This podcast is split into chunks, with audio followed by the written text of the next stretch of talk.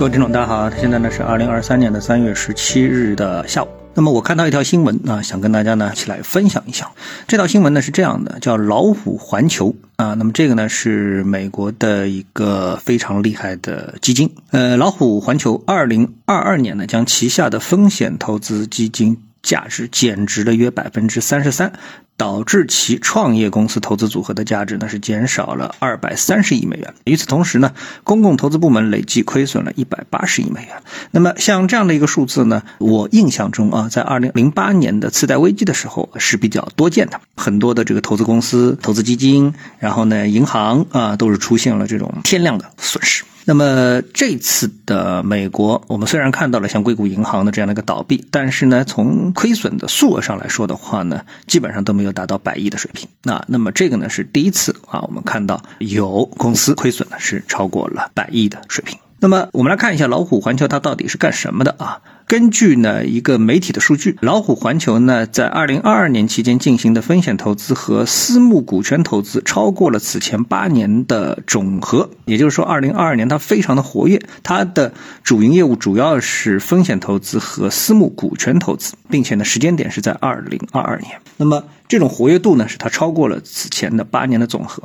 那么这个说明什么问题呢？我觉得啊，里面是无论是数字还是它的投资总额，其实呢，就像我们说的，无论是银行业还是投资业，那么都是跟整个的一个经济，绝大多数的个体都是跟整个的宏观经济呢，可以说息息相关，做着一个完全的匹配。就像我们做股票的时候啊，我觉得是这样，就是说，如果你买一个股票，有可能这个股票跟大盘的相关度啊会差的很多。就比如说大盘涨啊，你在跌啊；大盘跌，你在涨啊，会出现这种情况。但是如果呢，你买的股票数量超过三个、八个、十个的时候，那基本上呢，很有可能你就是买了一个指数。你可能会比指数表现的稍微好一点，但你也可能比指数呢表现的稍微差一点。但是呢，不可能偏差度非常非常的大。啊，可能需要很长的时间才能体现出，哎，你的这个投资组合和指数它的一个偏差度是不是很厉害？那么，所以呢，当一个投资基金啊，比如说老虎环球，它的啊，我们就听它从它的这个减值来看，一个呢，创业公司投资组合减值了二百三十亿。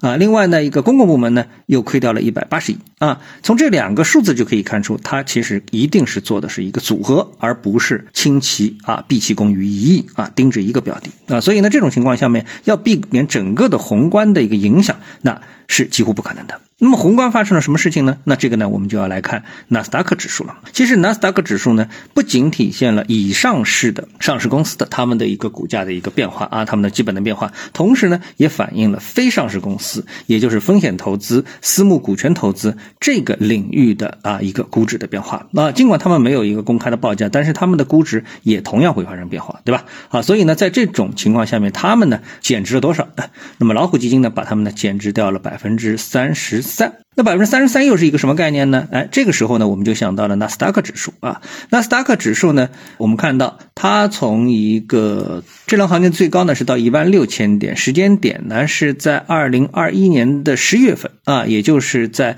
二零二二年的年初，然后呢跌到了花了十个月的时间啊，花了十个月的时间呢，差不多就到了二零二二年的十月十五日左右呢，跌到了最低呢是一万零八十八点，跌掉了六百多点。那么六百多点到了。一万六千多点呢，差不多正好就是跌掉了三分之一。更多一点，比三分之一跌更多一点。那么，即使到现在呢，纳斯达克指数呢还是在一万一千点啊，一万一千七百点的这个位置。那么，这个位置呢，实际上它的这个整体的跌幅呢，也是在接近三分之一的一个位置。所以呢，纳斯达克指数不仅反映了已经上市的公司的情况，也反映了未上市的公司的情况，同时还反映了什么呢？同时就反映了硅谷银行。硅谷银行为什么倒闭？因为硅谷银行它对标的。就是纳斯达克所对标的上市的和未上市的，以上市公司，还有呢风险投资的公司、股权投资的这种公司，那么都是呢属于高科技行业的这样的一个公司，对吧？所以在这种情况下面呢，把它们串在一起，那么再次证明了这样的一个问题，就是指数、宏观经济和我们的投资之间它是什么样的一个关系？特别是当它到了一个投资组合的